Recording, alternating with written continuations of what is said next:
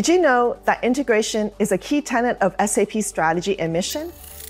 SAP helps customers achieve seamless business processes through our integrated applications and a modern cloud based integration solution running on SAP Business Technology Platform.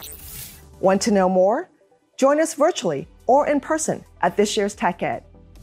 There, you'll hear an update to SAP's application integration strategy, learn about new capabilities that strengthen integrations across our application portfolio, roadmap and innovations for SAP Integration Suite. Want to see integration in action? Join workshops for building composable integration, setting up CI CD pipelines for Integration Suite, or participate in person and build event driven integrations using Apache Kafka and SAP Integration Suite. But check out the session catalog for more information. No matter where you are on your learning journey, you'll find sessions on the integration topic that will broaden your knowledge and help you succeed with SAP solutions. Register today, clear your calendar, and see you in November. We are wrapping up another week of Devtoberfest 2022 here at SAP and rolling right into the third week of the four week event. Monday is all about ABAP. We had sessions on Exercism, legacy code, and RAP on S4 HANA Cloud with upcoming sessions on the history of ABAP and troubleshooting RAP based Fiori applications. Tuesday is UI Day, with this week discussing SAP Fiori application creation with open source tools and SAP Business Technology Platform destinations with SAP Fiori tools. Next week, we will have a session from the authors of the Clean SAP UI5 book and a session from the creator of the VDI5 testing tool on testing. Data and Analytics is on Wednesday and had sessions on integration of two SAP Cloud products and enhancing functionality with scripting. There was also a special session with Juergen Mueller and past Devtoberfest winners, so be sure to check that out. Next week for Data and Analytics, we will have two sessions on SAP Data Warehouse Cloud. Our most session heavy day is Thursday, with low code no code having six AppGyver based sessions this week, with five process automation based sessions next week. Friday is fun day, but also cloud native development day. We had a session on HANA Cloud as well as a part one of a session on SAP BTP Kyma Runtime Operations. The fun event this week was a trivia quiz containing questions all about SAP and its history. Coming up, we have part two of the SAP BTP Kyma Runtime Operation session with another session on containerization. And for our Fun of Friday event, it's all about gaming next week. We have an all day game event with developer advocates joining throughout the day, along with two tournament style gaming sessions using a game made by our very own developer advocate, Nico. All this has been summarized in the week three blog post, so be sure to check that out. In other news, the first stable release of UI5 web components for React, version 1.0.1, was released late last week. This version includes a few breaking changes and a complete overhaul of the filter bar component. Be sure to check the release notes linked below for more info.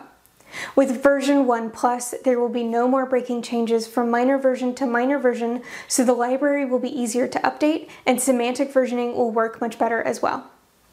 I hope to see y'all joining us for week three of Devtoberfest 2022 and happy coding! It's that time again. There's a new release of the SAP Cloud Application Programming Model Framework for September 2022. And as usual, this release brings lots of great content.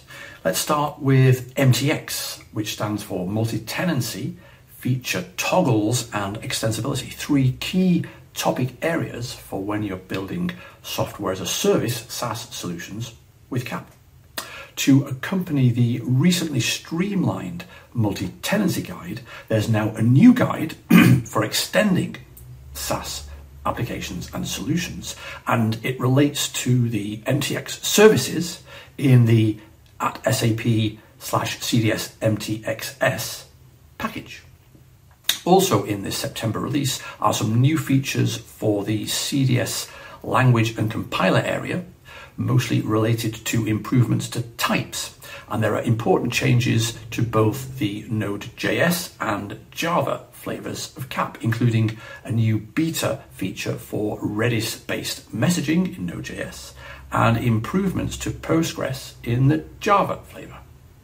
Check out these new features and improvements and lots more at the usual place, cap.cloud.sap. While event-driven architecture has existed as a concept for a long time, the use of event meshes within organizations is a relatively new phenomenon, but it's certainly growing rapidly as customers understand the benefits of this approach. As the use of such mesh systems increases, there's a need to share events across organizational and also across company boundaries.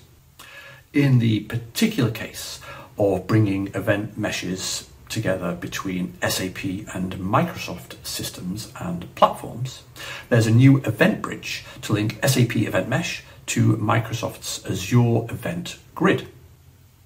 This new connector allows for a better symbiosis between SAP and Microsoft business applications through event driven coupling. If you're a developer, an architect, or a basis person, this is something you definitely want to be interested in. And as luck would have it, there's a new SAP beta program where you can get involved, try it out, and give feedback. Read all about this new beta program for the bridge in the post from Carsten. Hi everyone. Easy UI5 is an open source tool that lets you scaffold UI5 applications and libraries in no time. And since UI5 now supports TypeScript, Easy UI5 has also been updated with generators for TypeScript. And just recently, a new UI5 library generator has been added to Easy UI5 that will kickstart your UI5 library and custom control development in TypeScript. Check out Wouter's blog post to learn more about it.